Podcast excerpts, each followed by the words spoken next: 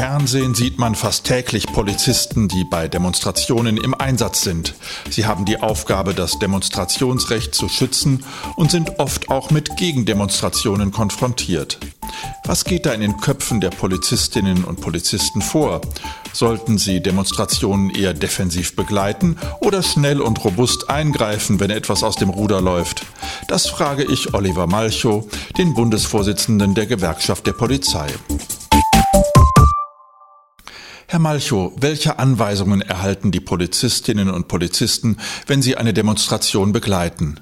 Die Anweisungen sind unterschiedlich. Es kommt immer ganz darauf an, was für eine Versammlung man da begleitet. Ist sie hochpolitisch? Gibt es Gegenveranstaltungen? Ist mit Gewalt zu rechnen? Daran orientieren sich ja die Weisungen. Grundsätzlich ist es immer so, dass die Polizei wieder zum Schutz der Versammlung und der Versammlungsteilnehmer da ist. Das heißt, sie hat eigentlich sehr defensiv aufzutreten und im Grunde genommen den Schutz dann umzusetzen, falls es Angriffe von außen gibt oder aus der Versammlung heraus Straftaten begangen werden. Was sagen Sie Menschen, die Deeskalationsstrategien für unsinnig halten und sich ein härteres Durchgreifen, eine robustere Polizei wünschen? Die Frage, wie Polizei einschreitet, ob sie da robust reingeht oder deeskalierend, ist auch immer abhängig von der Frage, wer demonstriert da eigentlich, mit welchen Mitteln wird dort demonstriert, gibt es Gegendemonstrationen, wie wird da aufgetreten. Ich glaube, die Deeskalation hat sich bewährt. Wir haben jedes Jahr mehrere tausend von Versammlungen zu begleiten. Aber irgendwann ist dann auch der Punkt erreicht, wo die Aggression so groß wird, dass polizeiliche Maßnahmen eben auch nur mit Anwendung von Gewalt durchgesetzt werden können.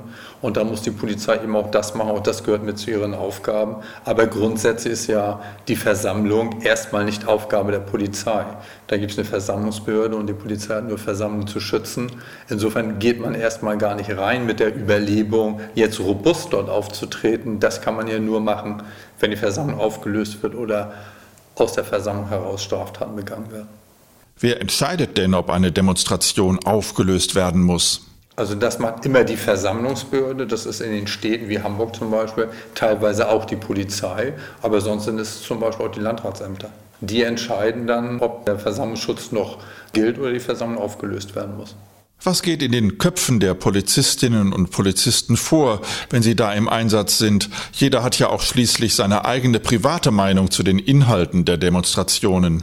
Natürlich hat jeder seine Meinung. Gerade bei hochpolitischen Versammlungen ist es natürlich so, dass möglicherweise auch die Inhalte, die vertreten werden, nicht unbedingt der Meinung der Polizisten entspricht. Und auch da gibt es ja Meinungsvielfalt.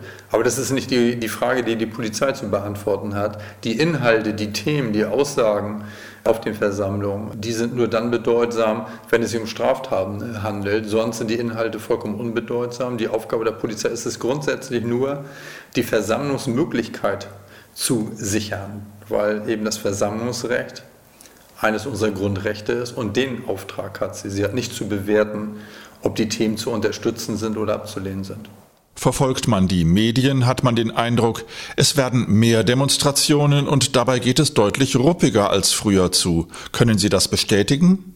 Wir haben, glaube ich, eine deutliche Politisierung in der Gesellschaft und die findet sich auch auf der Straße wieder. Grundsätzlich will man ja, deswegen hat man die Versammlungsfreiheit ja im Grundgesetz formuliert, man will ja eigentlich die Darstellung der unterschiedlichen Meinungen in der Öffentlichkeit, weil dadurch eben Meinung auch entsteht. Also man will das. Politisierung der Gesellschaft bedeutet eben auch mehr Versammlung.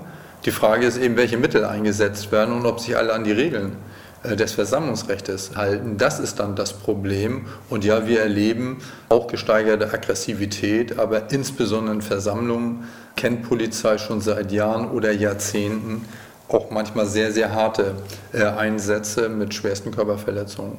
Muss man bei der Begleitung der Demonstrationen aus Sicht der Gewerkschaft der Polizei in Zukunft etwas ändern? Also solange wir die Versammlungsgesetze so haben, wie sie sind, gibt es da keine großen Änderungen. Da gibt es umfangreiche Rechtsprechung. Das heißt, die Polizei ist zur Sicherung solcher Versammlungen dann auch einzusetzen. Das tut sie auch und das muss sie auch machen. Und da gibt es auch keine Lösungsmöglichkeiten. Es sei denn, man wollte keine Versammlung mehr unter freiem Himmel zulassen, aber freier Staat muss eben auch Auseinandersetzungen, Meinungsfreiheit auf der Straße dulden und das muss auch jeder machen können, sofern er sich dann an die Regeln äh, hält. Und das sichert die Polizei und die, ich glaube, diesen Auftrag werden wir auch weiter behalten, weil Demokratie eben auch bedeutet Meinungsstreit auf der Straße. Vielen Dank, Herr Malchow, für das Gespräch. Für den Podcast von Polizei dein Partner habe ich mich mit Oliver Malchow, dem Bundesvorsitzenden der Gewerkschaft der Polizei, über die Haltung der Polizei bei der Begleitung von Demonstrationen unterhalten. Bis zum nächsten Podcast.